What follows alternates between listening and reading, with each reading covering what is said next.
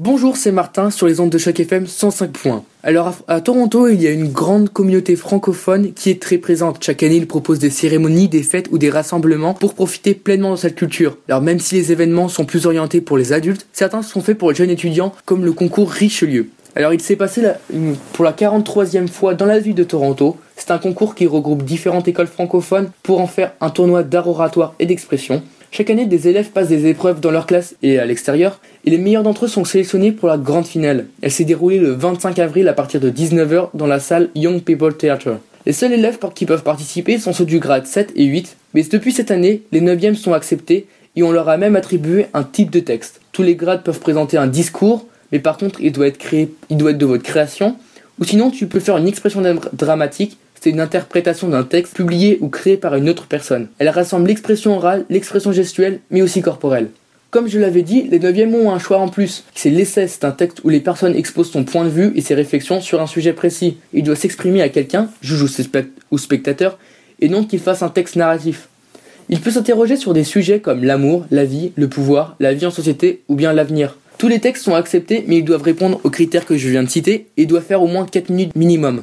Mais du coup, à quoi sert ce concours? Alors pour ceux qui participent, cela améliore leur euh, expression orale, mais de plus, tous les élèves reçoivent une fiche d'un juge qui leur donne leurs points forts et les points améliorés pour les prochains concours.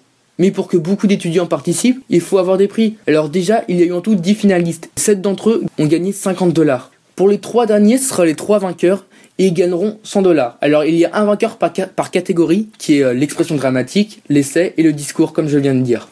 Alors des juges étaient présents pour décider qui allait gagner. Il y en avait en tout cinq. Lina Blaze, qui est une actrice francophone, Lynn Boyley, qui est une animatrice radio, Dino Gonzalez, qui est un comédien, acrobate, scénariste, metteur en scène, formateur et producteur, et Nathalie Ouellet, qui est consultante dans le domaine numérique et membre du conseil d'administration du théâtre. Elle a été finaliste au concours Richelieu en 1982, et le dernier juge qui est Mylène Thériault, qui est une actrice diplômée de l'université Laval. De plus, ce concours a été organisé par Monique Charon, Colombe Beauregard et Denis Rioux, mais il est aussi le conseil Viamonde et le conseil scolaire du district catholique Centre-Sud. Alors, après avoir parlé de l'organisation, nous allons bien sûr parler de la grande finale, car sur les 10 finalistes, 5 d'entre eux ont fait une expression dramatique, 3 un discours et enfin 2 essais. Cela a duré environ 1h30. Le grand gagnant choisi pour l'expression dramatique est Clément Laruelle, pour le discours est Maïla, et pour l'expression dramatique 9ème, un extrait de Cyrano de Bergerac. Ils ont tous été très forts et ils ont répondu à toutes les attentes du juge. Alors durant la finale, j'ai eu la chance d'interviewer comme Clément Laruelle qui a été premier en expression orale de 7ème, 8ème. Je vous laisse l'écouter. Alors bonjour Clément, merci de m'accorder quelques minutes. Euh, raconte-nous en quelques phrases de quoi parle ton texte.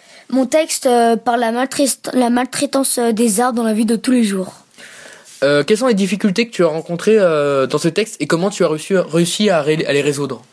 Donc mon texte était long et euh, je devais faire au moins 4 minutes. Euh, donc euh, j'ai dû couper des paragraphes et c'était ça un peu le problème parce que je savais pas quoi couper parce que tous les paragraphes étaient bons et, donc voilà.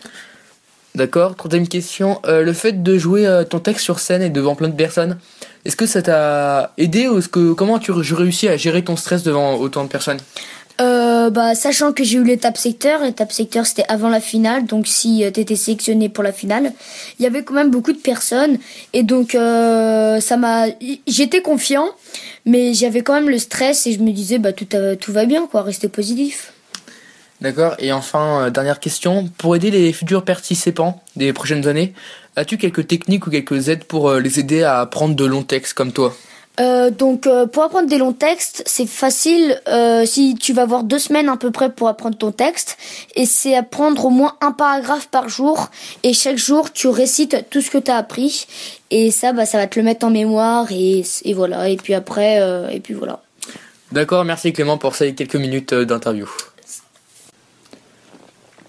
En parlant avec plusieurs personnes comme, l'animatrice du concours, j'ai eu quelques informations comme le fait que le concours allait euh, s'améliorer avec l'arrivée des 11e ou des 12e, avec euh, l'acceptation de plusieurs autres écoles situées à l'extérieur de Toronto, vers le sud de l'Ontario. Ils vont aussi euh, travailler avec d'autres concours francophones situés à Toronto comme le concours des inspirés où des étudiants proposent leurs pièces de théâtre qui vont être jouées après par des acteurs professionnels. Alors voilà, je vous remercie encore Clément pour le temps qu'il m'a accordé. Alors si vous êtes en 7e, 8e ou 9e grade et que vous étudiez dans une école francophone à Toronto, n'hésitez pas à faire ce concours car vous ne perdrez rien et cela aussi propage la magnifique langue qu'est le français.